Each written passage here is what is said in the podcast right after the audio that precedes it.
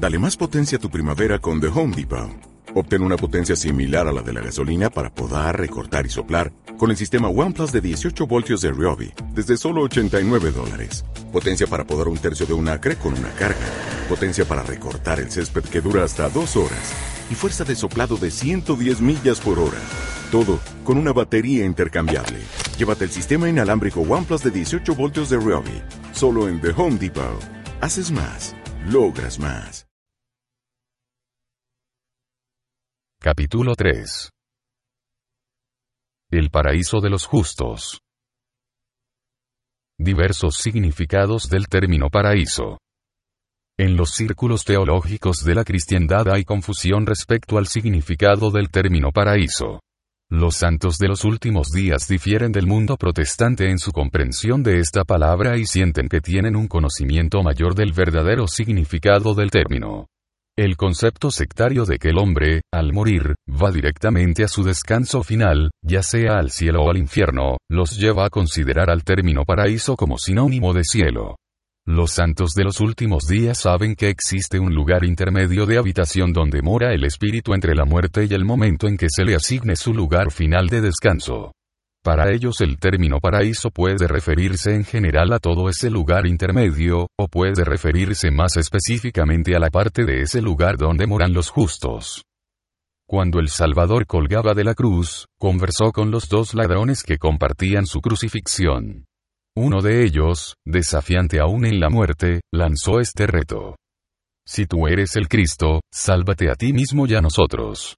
Su compañero le reprendió y dijo a Jesús, Acuérdate de mí cuando vinieres a tu reino. El Salvador le contestó. De cierto te digo, que hoy estarás conmigo en el paraíso. De acuerdo con la teología protestante, él estaba prometiendo al ladrón que podría ir a los cielos cuando muriera. Pero, el Salvador no fue al cielo ese día, ya que tres días después dijo a María Magdalena. No René toques.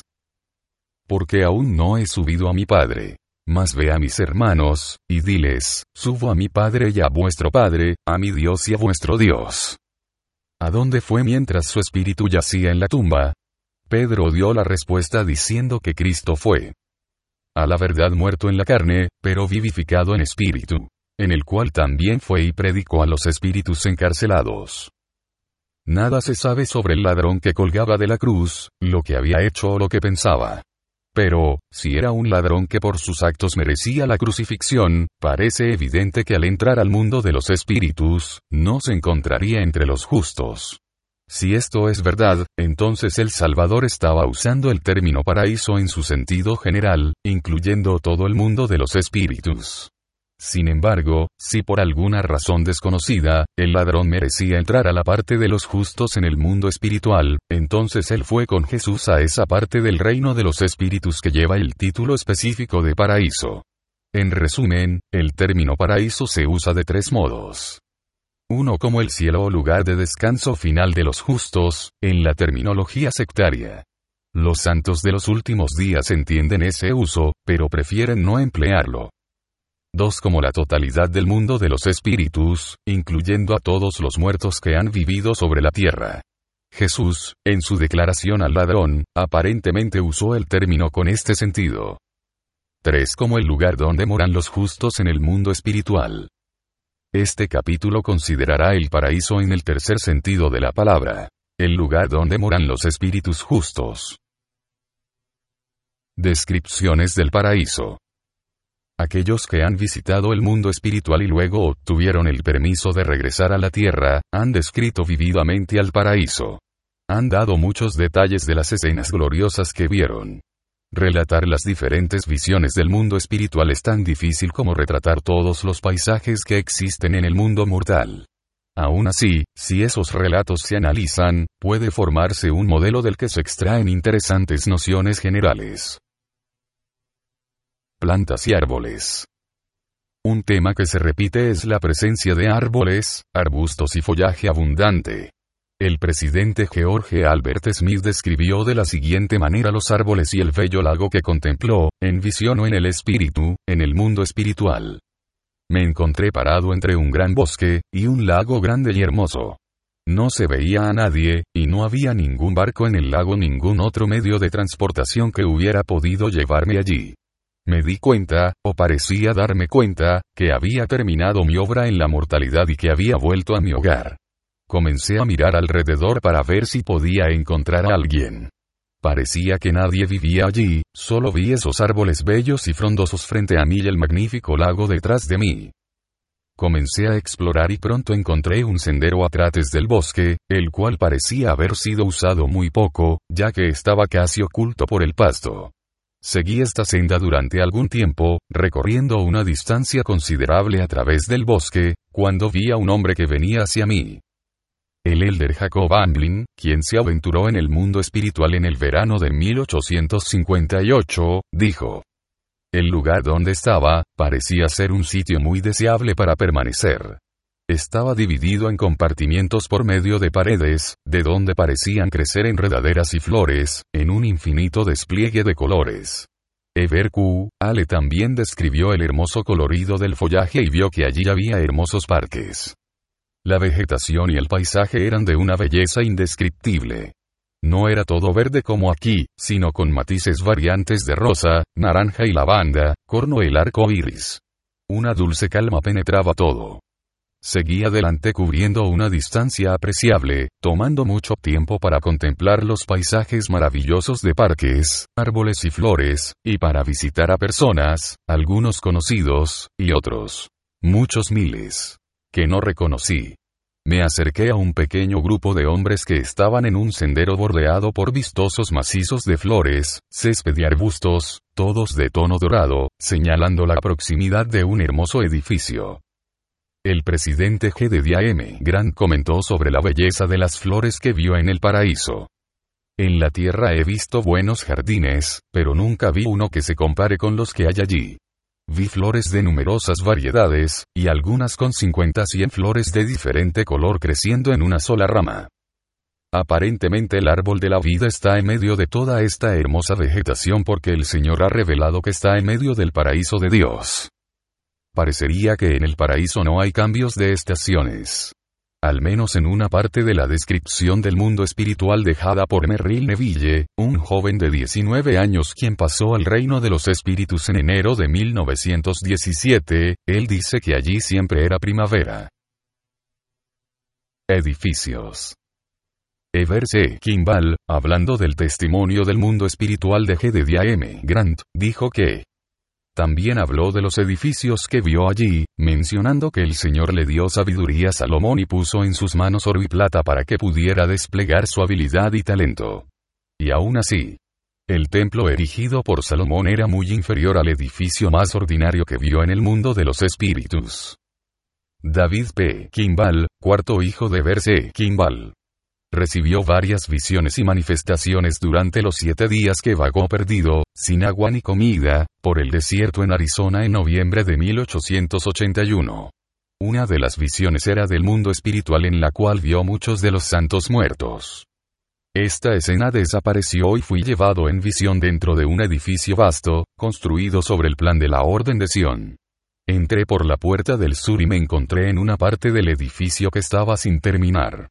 Muchos obreros trabajaban ahí. Mi guía me mostró toda esa mitad de la casa que estaba sin finalizar, y luego me llevó a la otra mitad que estaba completa. Su riqueza, grandiosidad y belleza desafiaban toda descripción. La casa, que era muy espaciosa, tenía muchos apartamentos los cuales diferían de tamaño y en finura de artesanía, de acuerdo con los méritos terrenales de aquellos que habrían de ocuparlos. Yo me sentí más a gusto estando entre los trabajadores en la parte inconclusa del edificio. La parte superior estaba llena de santos, pero no los pude ver, aunque algunos de ellos conversaron conmigo mi padre, mi madre, mi tío Joseph Young y otros. Merrill Neville en su narración del mundo espiritual, también comentó sobre los edificios que allí se encuentran. Le dijo a su hermana que cuando murió se encontró con sus abuelos y que ahora estaba viviendo con ellos. Tenían un hogar hermoso y estaban preparando una bella casa para su madre y su familia. Ever Q. Ale, al visitar el paraíso, vio un hermoso templo con cúpulas doradas. Seguí adelante deleitando mis ojos con las bellezas que me rodeaban y gloriándome en la paz y felicidad indescriptibles con que todos rebosaban y que emanaba de donde quiera. Cuanto más lejos iba, más gloriosas parecían ser las cosas. Parado en un cierto lugar, contemplé a poca distancia un templo maravilloso, coronado con cúpulas doradas. De él salió un pequeño grupo de hombres vestidos con túnicas blancas, que se detuvieron para conversar brevemente. Estos eran los primeros que vi ataviados con esas ropas. Gente organizada e industriosa. G. de A.M. Grant describió cuidadosamente la organización de la gente en el paraíso de los espíritus, y habló de las relaciones familiares en ese lugar. Él dijo, Oh, qué orden y gobierno el que existe allí. Cuando estuve en el mundo espiritual, vi el orden establecido para los hombres y mujeres virtuosos. Los vi organizados en varios grados. Nada parecía obstruir mi visión. Pude ver a cada hombre y mujer en su orden y grado. Miré a ver si había algún desorden, pero no pude encontrar ninguno. Tampoco vi muerte u obscuridad, desorden o confusión. Dijo que la gente que vio allí estaba organizada en familias. Estaban organizados grado tras grado y todo en perfecta armonía. Para mi gran sorpresa, dijo, en algunas de las familias había deficiencias, faltaba alguien. Vi familias a quienes no les era permitido morar juntos, porque no habían honrado sus llamamientos aquí. El presidente Eber Q. le presenció el mismo orden entre los habitantes del paraíso. La gente que encontré allí no se consideraban espíritus, sino hombres y mujeres, individuos que piensan y actúan por sí mismos, que cumplen con sus importantes obligaciones de la manera más ordenada. Allí reinaba un orden perfecto, y cada uno parecía tener algo que hacer y todos parecían ocupados en sus propios asuntos. El elder Peter E. Johnson también comentó acerca de la sociedad altamente organizada del paraíso y dijo que el trabajo allí parecía ser similar al de la tierra. Mientras estuve en el mundo espiritual observé que la gente estaba ocupada. Todos estaban perfectamente organizados para el trabajo que hacían. Me pareció una continuación del trabajo que hacemos aquí algo así como ir de una estaca a otra. Allí no había nada que me pareciera particularmente extraño, todo era natural pareciera que en la parte de los justos en el mundo espiritual reina un espíritu de felicidad y amistad, y que allí se disfruta de la misma amenidad social que conocemos en la tierra. Como observó el profeta José Smith, los espíritus de los muertos viven en un lugar donde conversan el uno con el otro del mismo modo que lo hacemos aquí en la tierra. Siguiendo el mismo tema, el presidente Brigham Young dijo, los espíritus tienen tanta familiaridad con los espíritus como los cuerpos con los cuerpos, aunque los espíritus están compuestos de una materia tan refinada que es intangible para este organismo más tosco. Ellos caminan, conversan y tienen sus reuniones. Modas en el mundo espiritual. Parece que en el mundo espiritual hay tanta diversidad de vestuario como la hay aquí en la Tierra. El presidente Eber Q. Ale comentó que, los millones que vi previamente estaban vestidos, por supuesto, pero sus ropas eran variadas. Los soldados, por ejemplo, vestían de uniforme. Sin embargo, el presidente Ale parecía referirse a los espíritus que no habitaban con los justos en el paraíso. Hay evidencias que demuestran que los justos que viven en esa parte del mundo espiritual, escogen vestir de blanco. Juan el Revelador quien vio los espíritus de los justos que habían sido muertos por su testimonio de Jesús, dijo que se les dieron túnicas blancas. Vi debajo del altar las almas de los que habían sido muertos por la palabra de Dios y por el testimonio que ellos tenían. Y clamaban en alta voz diciendo hasta cuándo. Señor, santo y verdadero, no juzgas y vengas nuestra sangre de los que moran en la tierra, y les fueron dadas sendas ropas blancas, y fueles dicho que reposasen todavía un poco tiempo, hasta que se completaran sus consiervos y sus hermanos, que también habían de ser muertos como ellos. De hecho, antes que los recién llegados al paraíso hayan pasado el velo, se les preparan ropas apropiadas. Al respecto el Elderá le presenció esta preparación. Cuando me acercaba al lugar por donde había entrado, me llamó la atención un pequeño grupo de mujeres preparando lo que parecía ser indumentarias de vestir. Viendo la expresión inquisitiva de mi rostro, una de las mujeres dijo, Nos estamos preparando para recibir al hermano Philip Worthington, cuando repetí su nombre balbuceando, fui amonestado si usted supiera la misión gloriosa y el gozo que le aguardan a él aquí, no pediría que fuera retenido más tiempo en la tierra. Parece ser que hay excepciones en cuanto a la regla de que en el paraíso todos visten de blanco.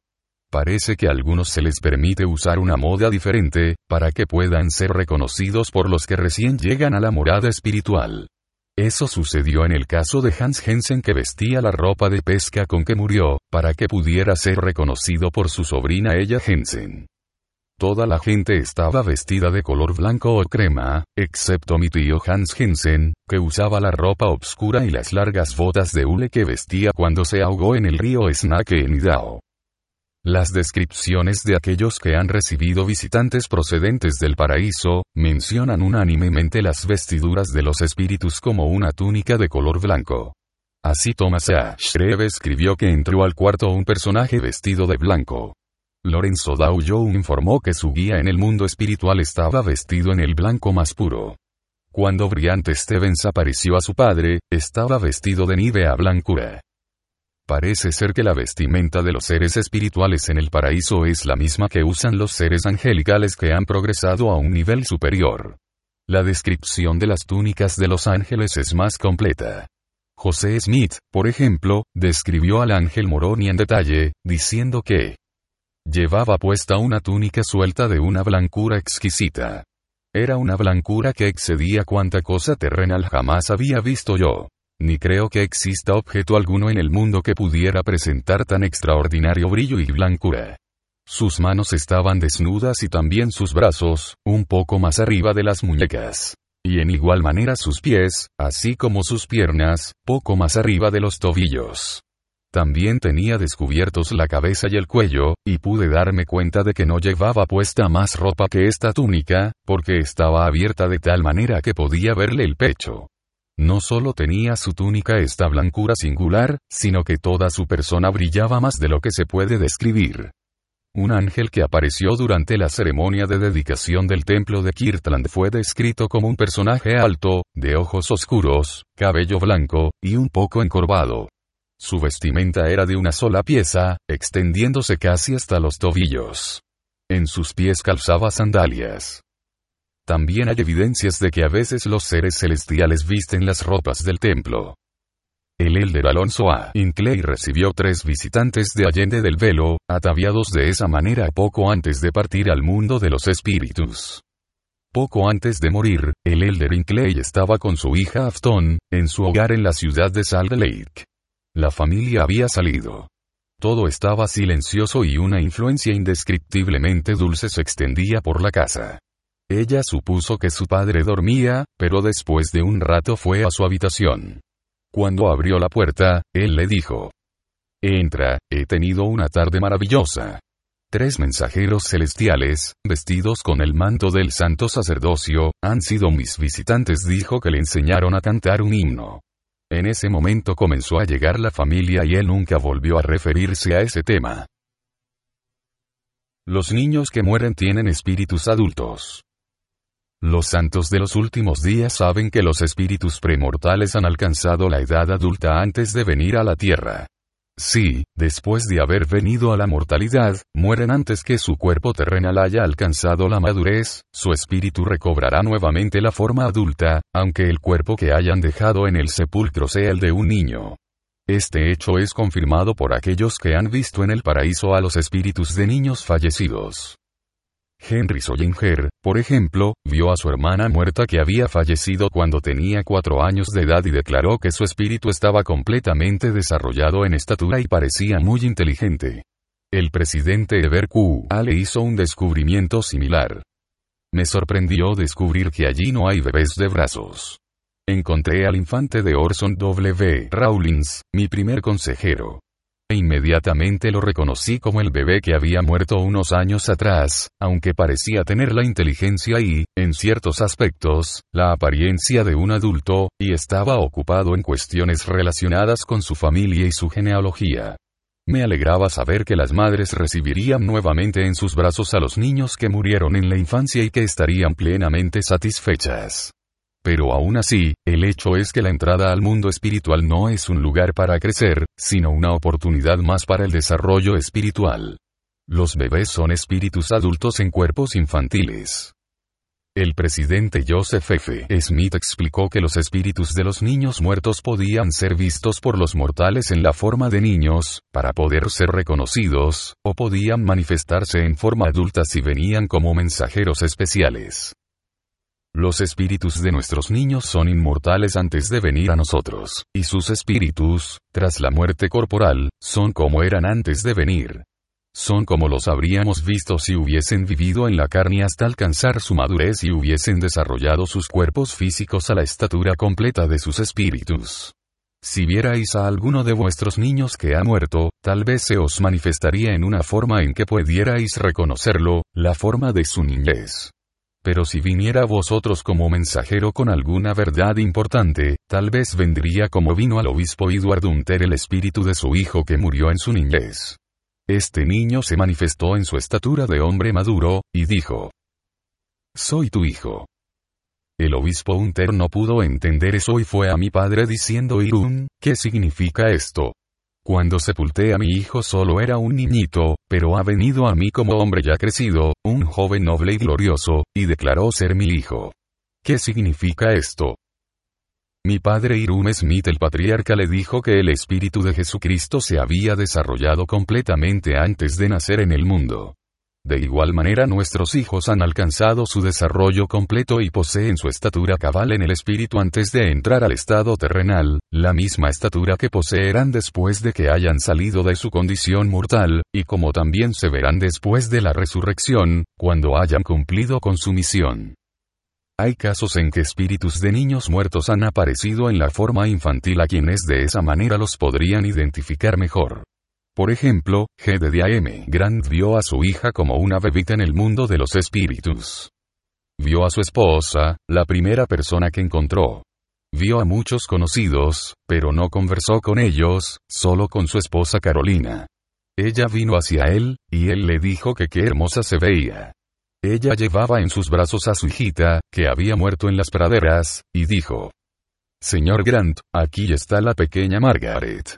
Usted sabe que los lobos la devoraron, pero eso no le causó daño. Ella está bien aquí. De una manera similar el elder Thomas A. Shreve pudo reconocer a su hermanito, que se le apareció como un niño pequeño aparentemente para facilitar el reconocimiento, después de una separación de casi dos décadas. Vi la figura de un niñito parado al pie de la cama. Miré atentamente y reconocí a mi hermanito Teddy que se había ahogado casi 20 años antes. Parece que yo sabía que él venía del mundo espiritual, y en mi ansiedad salté de la cama y apoyando una rodilla en el piso, lo observé intensamente. Se paró cerca de mí y tomé uno de sus bracitos en mi mano. Aunque era un espíritu, parecía palpable a mi tacto. Dije, Pienso que eres mi hermanito Teddy, pero hace tanto que te vi por última vez que casi he olvidado cómo eras. Ella Jensen, mientras estaba en el mundo espiritual, vio un grupo grande de niños. Finalmente alcancé el extremo de esa larga habitación. Abrí una puerta y pasé a otro cuarto que estaba lleno de niños. Estaban acomodados en perfecto orden, primero los más pequeños, luego los más grandes, de acuerdo a su edad y tamaño, los más grandes en las últimas filas alrededor de todo el cuarto. Estaban reunidos en una especie de primaria o escuela dominical presidida por Elisa R. Snow. Había cientos de niños pequeños. Parece que ella no entendió el significado completo de lo que vio, hasta más tarde, cuando tuvo una conversación con el hermano Alfonso H. Snow y su esposa. Esa conversación le demostró que los espíritus aparecieron como niños para ayudarle a identificar al pequeño Alpie Snow, quien acababa de fallecer. El hermano Snow relató. Mi esposa Minnie y yo oímos de la muerte y de la restauración a la vida de ella Jensen y fuimos a su hogar para verla. Cuando entramos al cuarto, ella dijo. Oh. Alfonso y Minie, vengan aquí. Tengo algo que decirles. Después de regresar a la Tierra conté a mis padres algunas de las notables experiencias que había tenido en el mundo espiritual. Una de ellas fue muy extraña y no la pude entender. Ustedes saben que su hijito Alpi ha estado en mi clase de la escuela dominical en el barrio primero. Siempre lo quise mucho. Mientras estaba en la clase de Elisa R. Snow en el mundo espiritual, reconocí a muchos niños. Todos ellos habían muerto excepto uno. El pequeño Alpie. No podía entender cómo podía estar entre ellos, y al mismo tiempo estar vivo. Cuando le conté esto a mamá, ella dijo. Sí, ella, el pequeño Alpie también está muerto. Falleció esta mañana temprano cuando tú estabas tan enferma. Sabíamos que lo amabas y contártelo te hubiera hecho mal. Así que no te lo dijimos. Indudablemente fue un consuelo saber que ella había visto a nuestro querido pequeño y que él estaba muy feliz. Ella dijo que no era correcto afligirnos y lamentarnos tanto por él, y que si nosotros nos absteníamos de hacerlo, él sería más feliz. Diferentes esferas y niveles. El mundo espiritual no debería ser considerado como una sola vasta zona habitada. Parece ser que está dividido en diferentes comunidades, y los que están en diversos niveles de progreso aparentemente viven rodeados de aquellos con quienes tienen mayor compatibilidad. Pareciera que hay numerosos grados de progreso representados por varias esferas o áreas de residencia. Brigham Young enseñó. No tenemos tiempo que perder tontamente, porque tenemos que hacer tanto como nos es posible para no quedarnos atrás de los hermanos que nos han precedido. Y cuando hayamos pasado a la esfera donde está José, aún habrá otro departamento, y luego otro, y otro, y así sucesivamente hacia un progreso eterno en exaltación y vidas eternas. Esa es la exaltación que yo busco. Según entendía el presidente Brigham Young, un individuo gozará de una libertad considerable para elegir a aquellos con quienes se asociará cuando alcance el mundo espiritual. Él dijo que si se asocian y reúnen juntos en clanes y sociedades como lo hacen aquí, ese será su privilegio. Sin embargo, en el mundo espiritual, hay un elemento de clasificación de acuerdo al grado de progreso y de rectitud. El presidente Eber Q. Ale, quien vio y entendió este principio mientras estuvo en el mundo espiritual, dijo, Luego resultó aparente que los habitantes del mundo espiritual están clasificados de acuerdo a su pureza y a su subordinación a la voluntad del Padre. En el mundo espiritual hay movimiento y progreso de una área a la otra. Durante su visita al mundo espiritual, G. Grant descubrió que eso era verdad cuando, le preguntó a su esposa Carolina dónde estaban José, Irún, el padre del profeta y otros. Ella contestó, ellos han seguido adelante para ejecutar y realizar tareas para nosotros igual que cuando el hermano Brigham y sus hermanos dejaron Winter Quarters y vinieron aquí buscando un hogar, ellos fueron a encontrar un lugar para sus hermanos. Wilford Woodruff, hablando de una visita de más allá del velo hecha por Brigham Young después de su muerte, compartió un entendimiento que ganó conversando con el difunto líder. Me vino el pensamiento de que el hermano José había dejado en manos de otros el trabajo de velar sobre esta iglesia y reino, y que había avanzado, dejando esta obra a hombres que han vivido y trabajado con nosotros desde que él se fue. Y se me manifestó esta idea que tales hombres avanzan en el mundo espiritual. Parece que hasta que un individuo no se haya perfeccionado hasta el punto de estar calificado para morar a un grado nivel más alto del mundo espiritual, no se le permitirá entrar a ese nivel. Esto es especialmente verdadero cuando uno busca pasar de la prisión espiritual al paraíso. De acuerdo con Eber Q. Ale hay mucha actividad entre las diferentes esferas por medio de los misioneros que procuran ayudar a otros a progresar y a desarrollarse.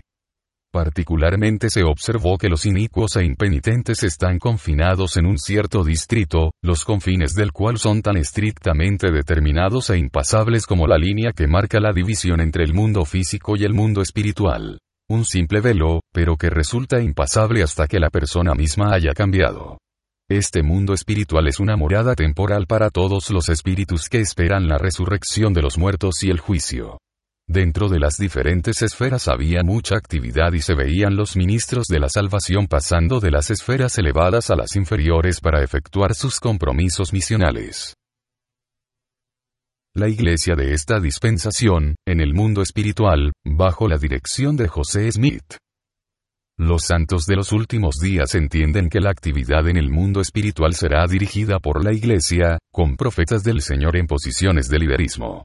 Cuando uno deja la mortalidad, continúa con sus responsabilidades en la iglesia allende el velo. Como enseñó Ilford Woodruff. El mismo sacerdocio existe al otro lado del velo. Todo hombre que es fiel a su quórum aquí, se unirá a su quórum allá. Cuando un hombre muere y su cuerpo yace en la tumba, no pierde su posición. Cada apóstol, 70, elder, etc., que ha muerto en la fe. Tan pronto como pasa al otro lado del velo, entra en la obra del ministerio. Brigham Young enseñó el mismo principio con igual claridad. Cuando élderes fieles, poseyendo el sacerdocio, van al mundo espiritual, llevan con ellos el mismo poder y sacerdocio que tuvieron en el tabernáculo mortal.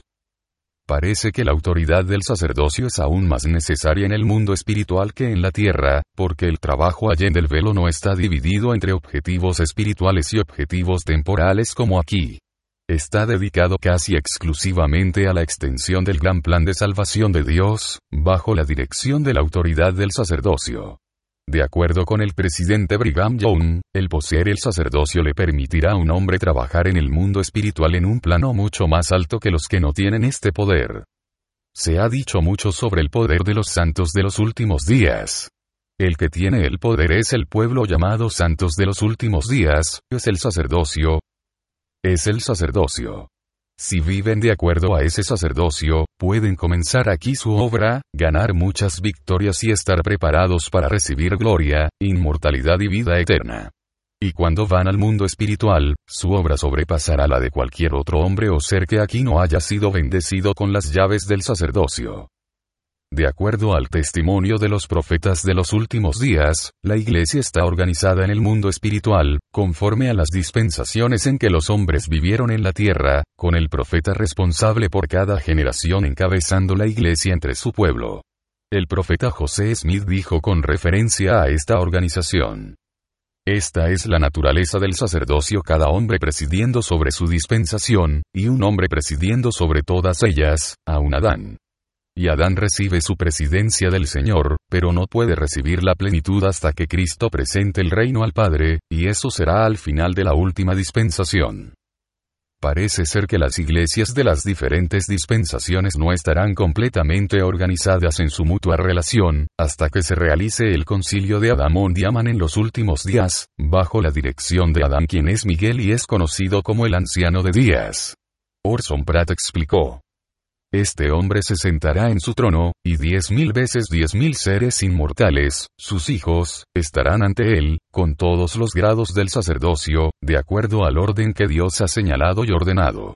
Entonces, y no antes, cada quórum del sacerdocio en esta iglesia de los últimos días encontrará su lugar. Si vamos tras el velo, no hallaremos esta organización perfecta de los santos de todas las generaciones.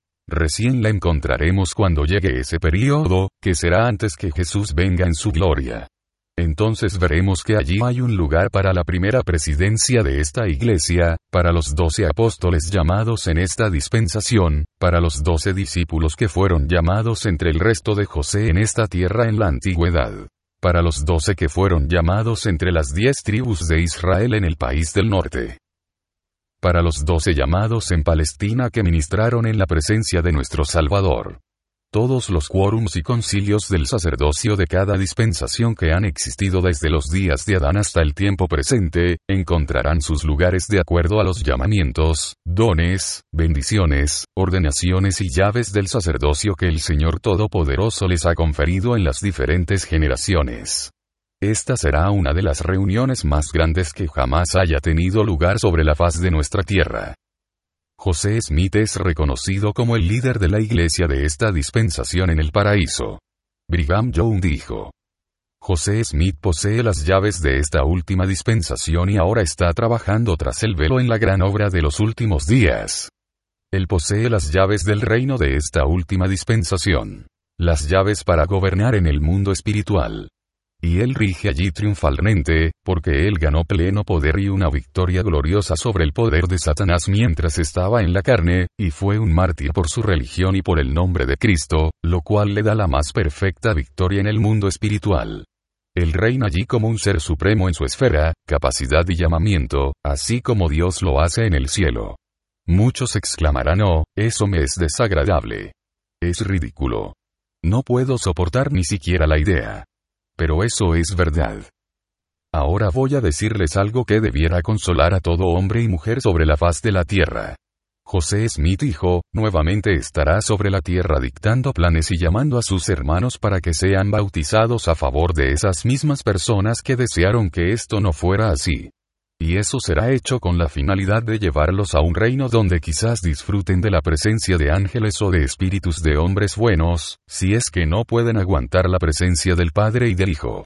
Él nunca cesará de obrar bajo la dirección del Hijo de Dios, hasta que se hayan salvado los últimos hijos de los hombres que puedan ser salvos, desde Adán hasta ahora. ¿No debiera este pensamiento consolarnos a todos? Estarán mil veces más agradecidos por un hombre como José Smith hijo, que por cualquier otra cosa en este mundo. Su misión es ver que todos los hijos de los hombres de esta última dispensación que puedan ser salvos, lo sean, mediante la redención.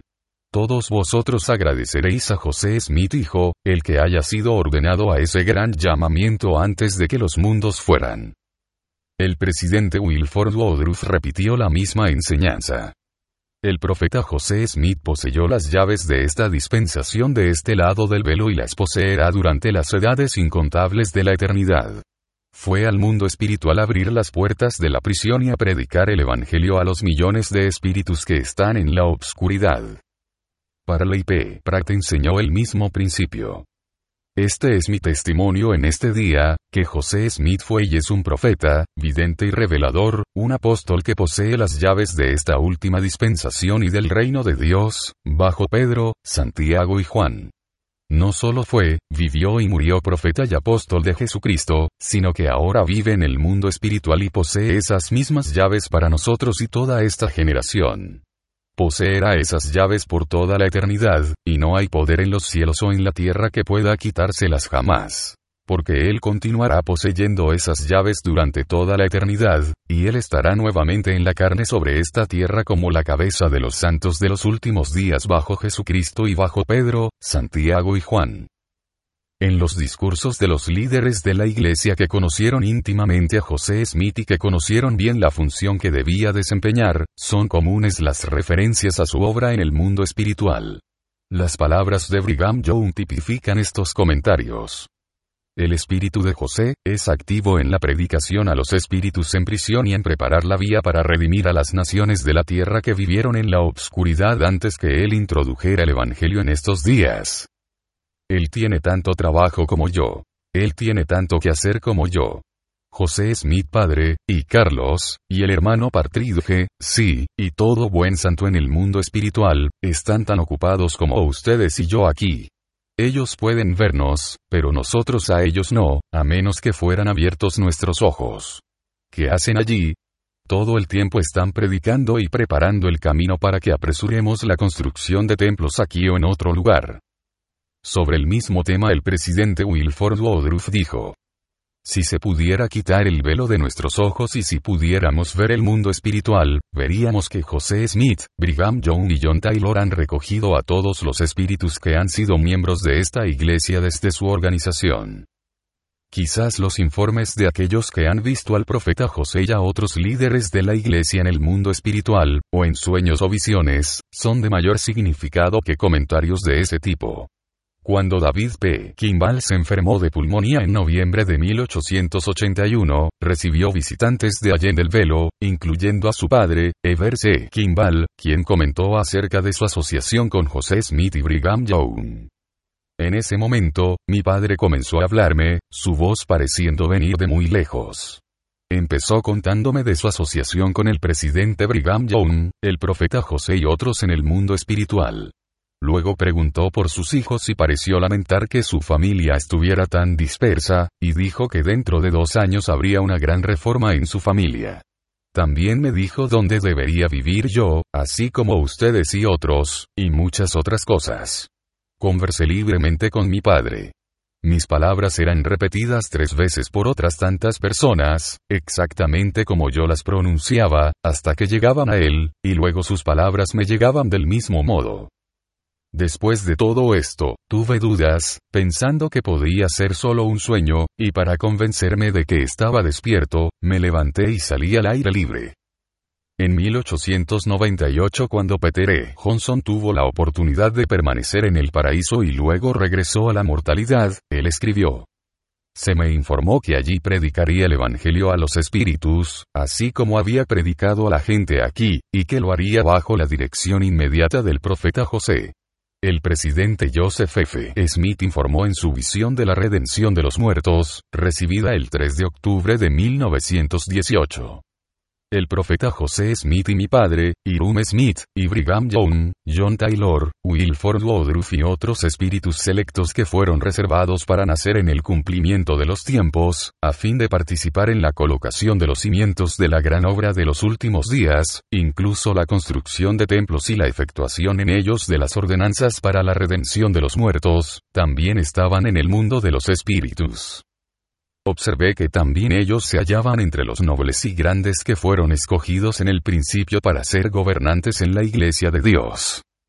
Aún antes de nacer ellos, con muchos otros, recibieron sus primeras lecciones en el mundo de los espíritus, y fueron preparados para venir en el debido tiempo del Señor para obrar en su viña en bien de la salvación de las almas de los hombres.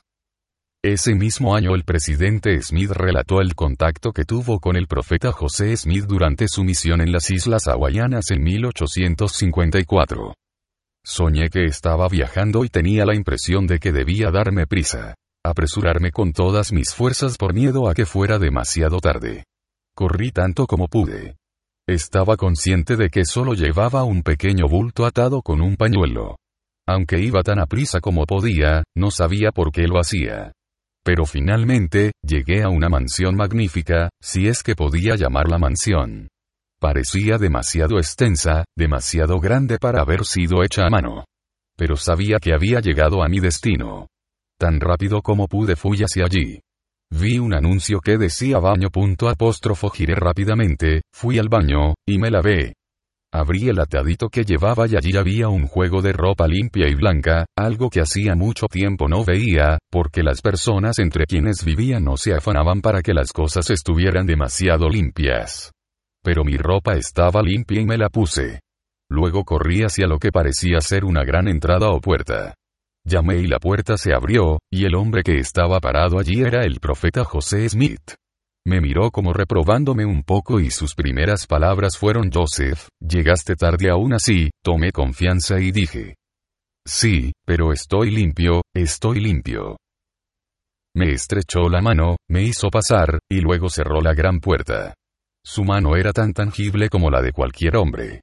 Yo lo conocía, y cuando entramos vi a mi padre, y a Brigami a Eber, y a Willard y a otros buenos hombres que había conocido, parados en una fila.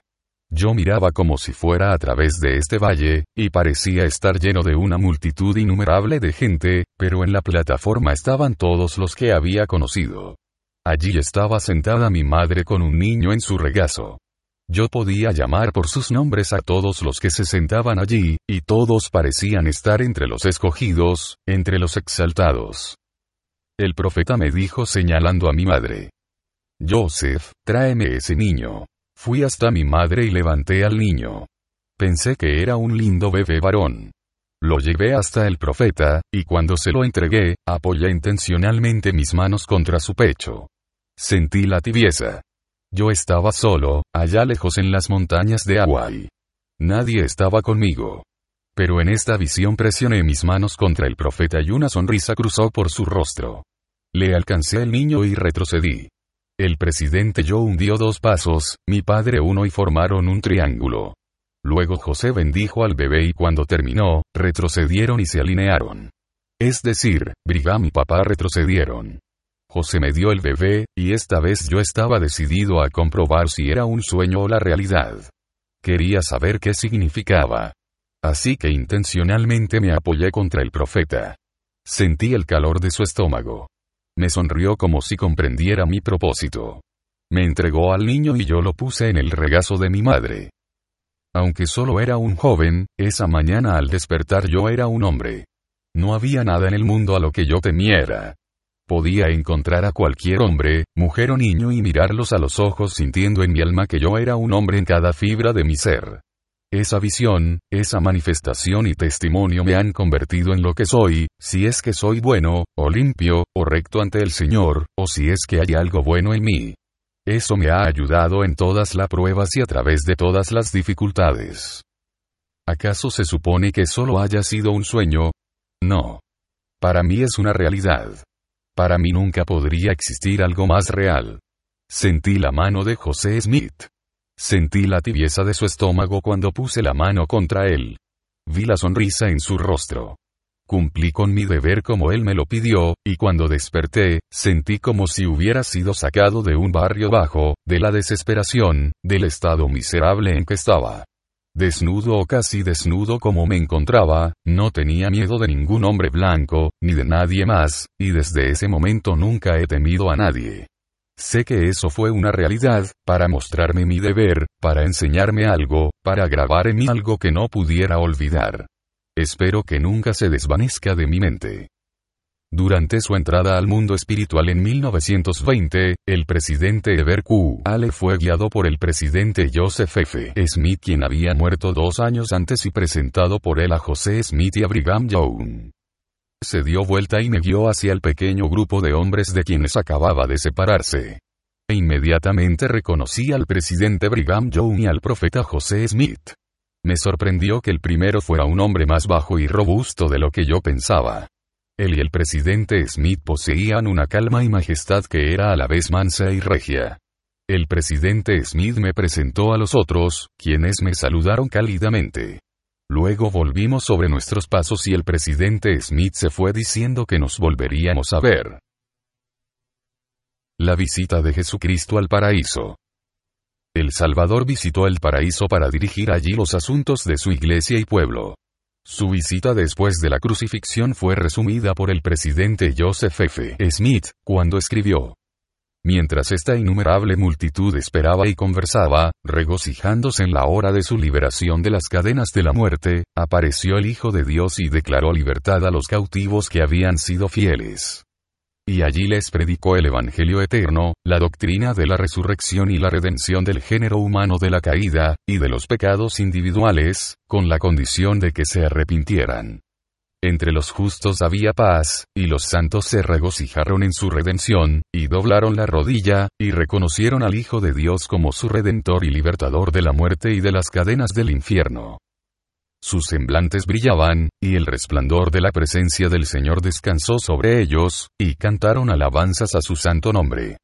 Así fue como se hizo saber que nuestro Redentor pasó su tiempo, durante su permanencia en el mundo de los espíritus, instruyendo y preparando a los fieles espíritus de los profetas que habían testificado de él en la carne, para que pudieran llevar el mensaje de la redención a todos los muertos, a quienes él no podía ir personalmente por motivo de su rebelión y transgresión, para que éstos también pudieran escuchar sus palabras por medio del ministerio de sus siervos. En los últimos días el Señor ha aparecido numerosas veces a los seres mortales.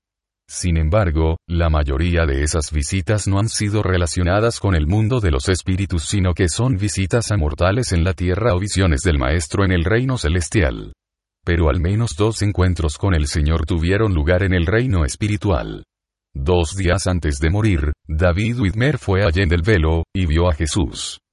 El lunes último 23 de enero de 1888, a las 10 de la mañana, al despertar de un breve sueño, dijo que había ido más allá del velo, y que del otro lado había visto a Cristo.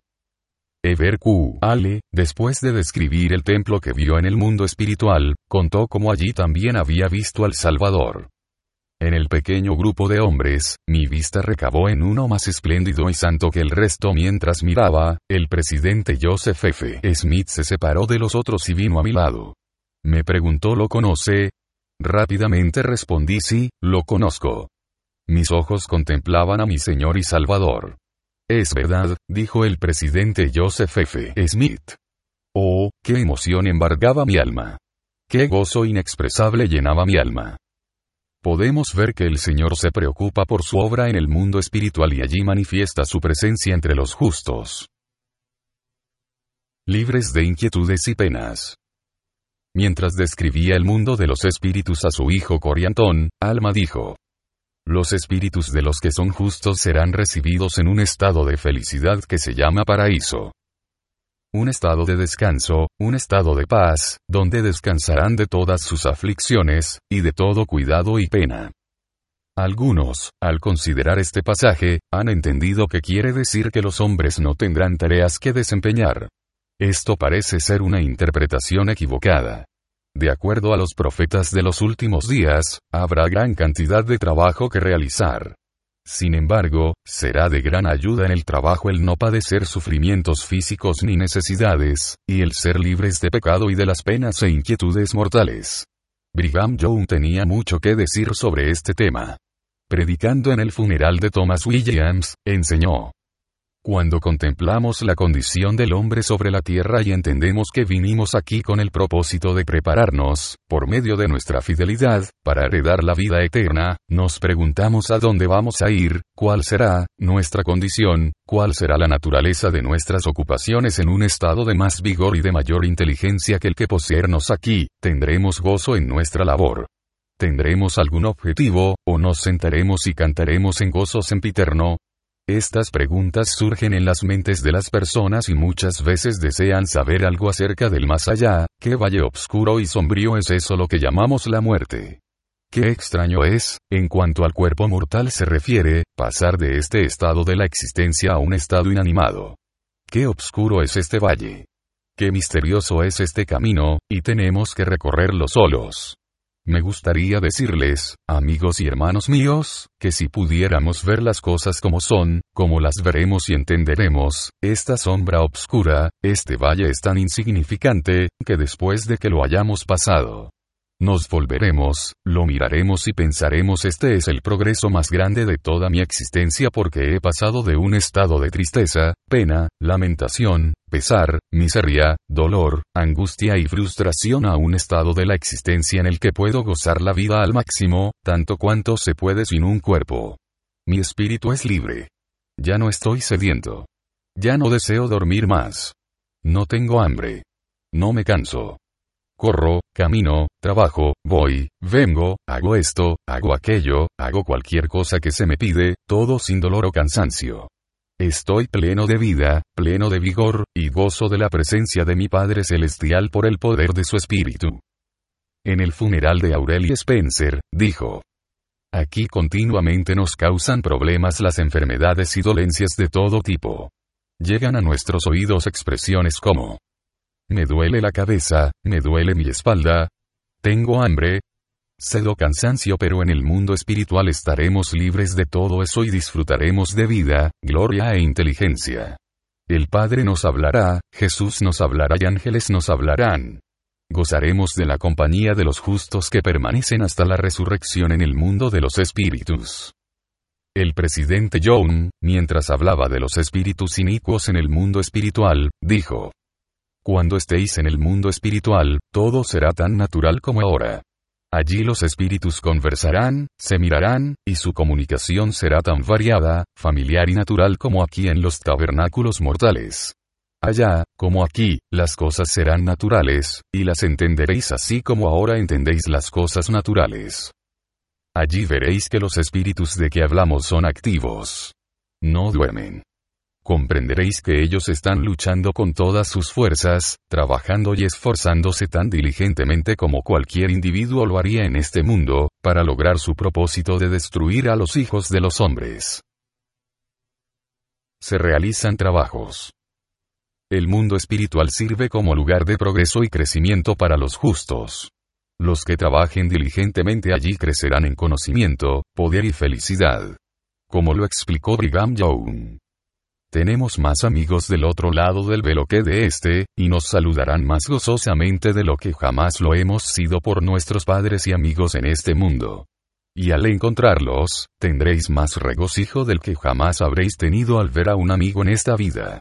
Luego iremos paso a paso, de gozo en gozo, y de un nivel de poder e inteligencia a otro, hacia más exquisita y sensitiva felicidad a medida que obtengamos las palabras y poderes de vida. Una de las principales tareas de los justos en el mundo espiritual, es obtener conocimiento y comprensión de las cosas de Dios. José Smith enseñó que en esto consiste la vida eterna. En conocer al único Dios sabio y verdadero. Debéis aprender cómo ser dioses vosotros mismos, ser reyes y sacerdotes de Dios, del mismo modo que lo han hecho todos los dioses antes que vosotros. Es decir, yendo de un grado a otro, de una pequeña capacidad a una gran capacidad, de gracia en gracia, de exaltación a exaltación, hasta obtener la resurrección y poder morar en fuego sempiterno, y sentarse en gloria y poder eternos. Más tarde en el discurso en el funeral de King Follett agregó la siguiente explicación. El conocimiento salva al hombre. Y en el mundo de los espíritus nadie puede ser salvo sino por conocimiento. Si un hombre no presta atención a los mandamientos, permanecerá sin salvación. Si un hombre tiene conocimiento puede ser salvo, sin embargo, si es culpable de graves pecados, será castigado por ellos. Pero cuando obedece el Evangelio, aquí o en el mundo espiritual, será salvo. Sobre este tema el presidente Brigham Young enseñó que, si nosotros estamos luchando con todos los poderes y facultades que Dios nos ha dado para mejorar nuestros talentos, para prepararnos a morar en vida eterna, y morimos mientras lo hacemos, ¿con qué disposición entrarán nuestros espíritus en el próximo estado? Seguirán luchando para hacer las cosas de Dios, solo que en un grado mucho mayor aprendiendo, aumentando, creciendo de gracia en gracia, en el conocimiento de la verdad. Mientras estaba en el mundo espiritual, Henry Sollinger observó que allí como aquí, las personas tenían su libre albedrío y que el único modo de progresar era obtener conocimiento. Un segundo tipo de trabajo que se efectúa en el mundo espiritual es el de servir como siervos ministrantes a aquellos que han obtenido un grado de perfección mayor en la morada espiritual. Tal servicio indudablemente provee oportunidades de crecimiento por medio de la asociación con seres más avanzados.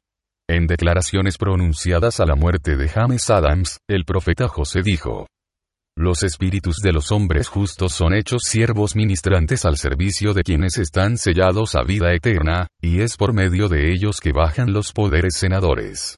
Los espíritus de los justos son exaltados a una obra mayor y más gloriosa, por eso son bendecidos en su partida al mundo de los espíritus. Una tercera labor que se lleva a cabo en el mundo de los espíritus es la preparación para eventos futuros que tendrán lugar en la tierra. Aparentemente, deben establecerse cimientos más allá del velo en anticipación de eventos significativos en los últimos días. Como declaró Brigham Young. Ellos están predicando, predicando todo el tiempo y preparando el camino para que apresuremos nuestra obra de construcción de templos aquí y en otras partes, así como el regreso al condado de Jackson para construir el gran templo del Señor se están apresurando para estar listos cuando nosotros lo estemos, y todos nosotros nos estamos apresurando para estar listos cuando nuestro hermano mayor lo esté, en el mundo espiritual los que han salido triunfantes siguen adelante preparando el camino para aquellos que viven en la carne, realizando la obra de salvadores en el monte de Sión. Un cuarto trabajo que realizan los que están en el paraíso es la enseñanza de los justos. Ella Jensen vio esta obra en proceso en el mundo espiritual, cuando observó a un grupo reunido en una especie de primaria o escuela dominical presidida por Elisa R. Snow.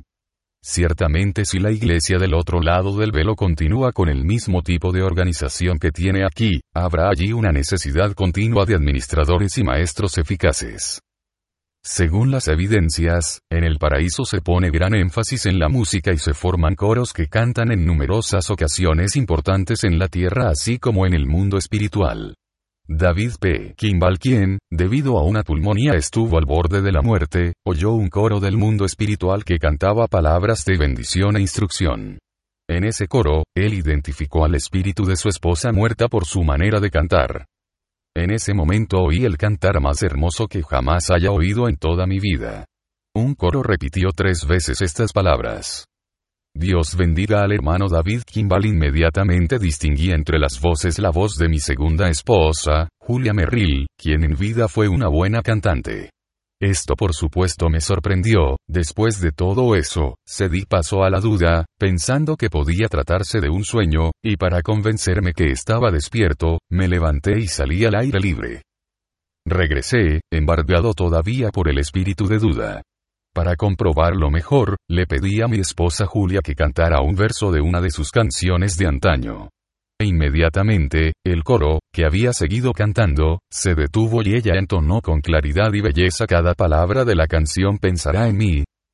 A continuación miré hacia el sur y allí vi, como si fuera en una plataforma, cientos, aún miles de amigos y parientes. Se me concedió el privilegio de hacer preguntas, y las hice.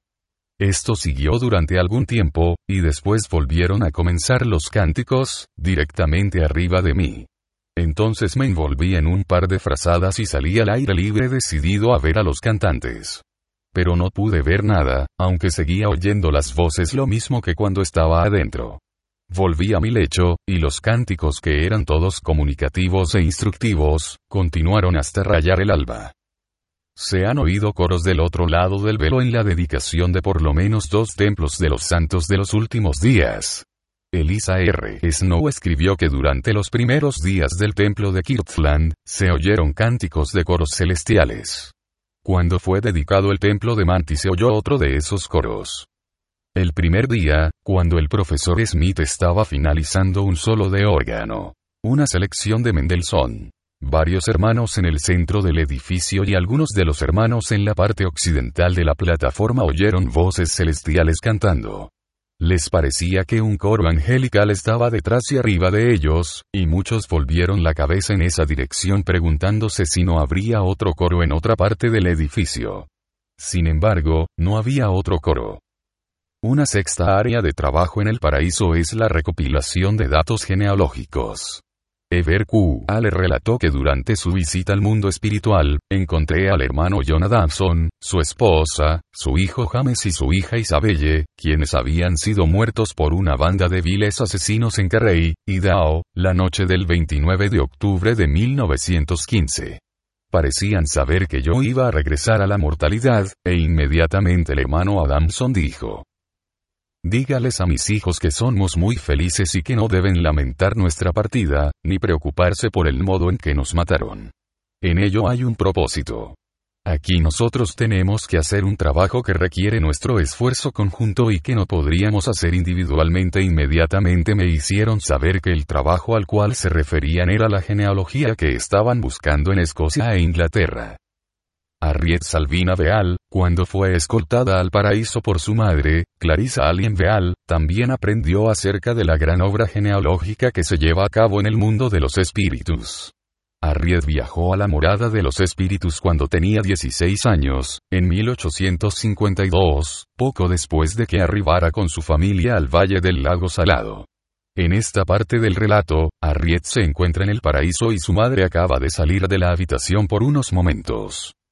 Viendo a mamá ir por el vestíbulo, me volví para regresar a mi silla, pero al girar vi que la puerta al otro lado del vestíbulo, a corta distancia de mí, estaba abierta. Yo tenía que ver lo que había en esa habitación, así que crucé muy cuidadosamente y miré. Toda mi vida yo había sido de naturaleza curiosa, y muchas veces eso me causó problemas pero esta vez fui muy gratamente sorprendida al ver al profeta José Smith yendo y viniendo por el largo cuarto con las manos unidas en sus espaldas y su cabeza agachada como si estuviera pensando. En mesas largas a ambos lados del cuarto y en el centro también, había hombres sentados que escribían tan rápido como podían, y de vez en cuando el profeta se detenía y hablaba con uno de los hombres. Ellos le contestaban y continuaban escribiendo tan rápidamente como podían. Entre esos hombres estaba Irún, el hermano del profeta, y otros hombres que yo había conocido bien. Su madre regresó y Arriet quiso que le informara acerca de lo que había visto. Pero madre, dije, ¿qué estaban haciendo allí el profeta, su hermano Irún y los otros hombres? Ella contestó. Preparando genealogía para que en la tierra pueda ser hecha la obra por aquellos que han muerto sin tener el privilegio de escuchar el Evangelio. En otros capítulos de este libro comentamos sobre otros trabajos que se realizan en el mundo espiritual, incluyendo la obra misional, control de los registros de los templos, el cuidado de los mortales por ángeles guardianes, la preparación de ropa para aquellos que estén por entrar al reino espiritual, el guiar a los que acaban de morir y entrar al mundo espiritual, el servicio como mensajeros a la tierra y a otros mundos, la construcción de edificios, etc. Resumen. 1. El término paraíso se usa con tres sentidos. A. Significando cielo o lugar final de descanso del hombre.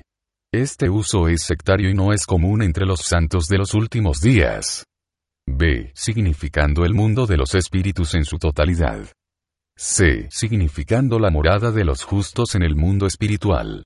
Este último es el uso más frecuente dentro de la iglesia y el utilizado en este libro. 2. Numerosas descripciones del paraíso muestran que éste contiene A. Lagos.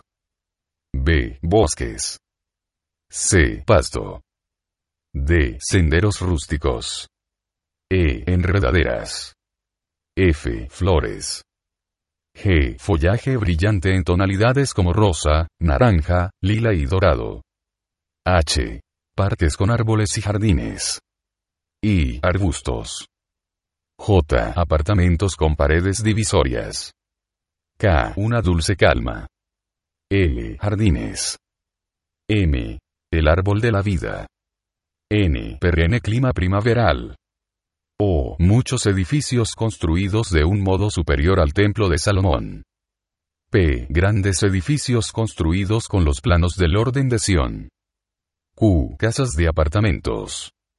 R. Calidad de la vivienda de acuerdo con los méritos en esta vida. S. Un templo con cúpulas doradas. T. Una atmósfera de paz y felicidad u orden y gobierno. V. Personas organizadas en varios grados. W. Ni muerte, ni obscuridad, ni desorden o confusión. X. Personas organizadas y viviendo en familias. Y. Familias incompletas debido a la iniquidad de algunos de sus miembros. Z. Gente autopensante y actuante. A. Todos desempeñando alguna tarea. BB. Trabajo similar al de la iglesia en la tierra. CC. Personas conversando. DD. Personas caminando. E. Reuniones. FF. Vestimenta típica túnicas blancas sueltas. GG. Preparación de ropas.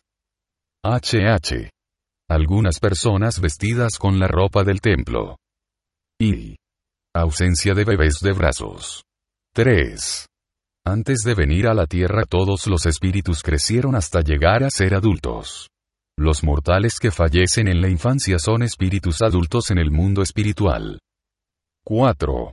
Los espíritus pueden cambiar de vestimenta, forma, edad y tamaño con el propósito de ser reconocidos por los mortales.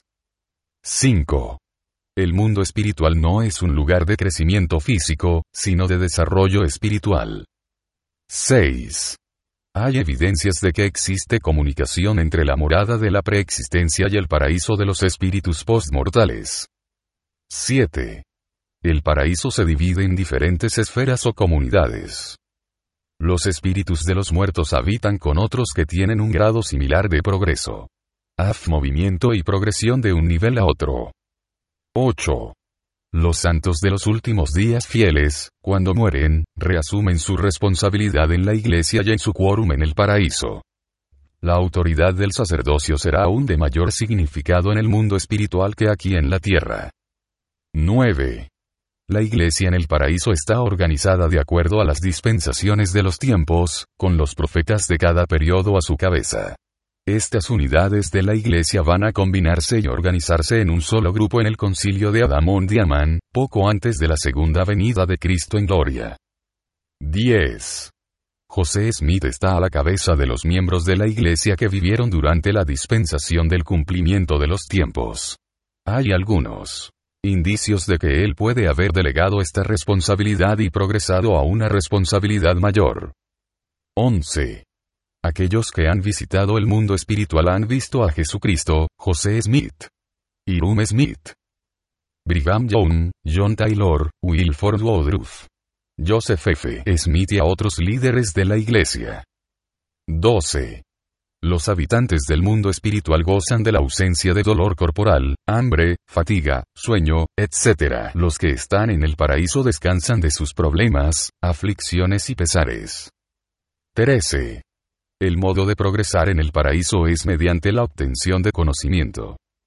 14. El trabajo que se realiza en el mundo espiritual incluye A. Aprender y ganar conocimiento. B. Servir como espíritus ministrantes a aquellos que están en un nivel superior. C. Hacer preparativos para eventos futuros de la Tierra. D. Enseñar. E. Actuar en organizaciones musicales. F. Recoger datos genealógicos. G. Hacer obra misional. H. Verificar registros del templo. I. Velar por los mortales, actuando como ángeles guardianes. J. Preparar por anticipado ropas para los que entran al mundo espiritual. K. Guiar a los recién llegados. L. Servir como mensajeros a la tierra y a otras esferas. M. Construir edificios. N. Trabajar en obras culinarias. Indudablemente esta lista representa en forma breve las tareas que se realizan al otro lado del velo.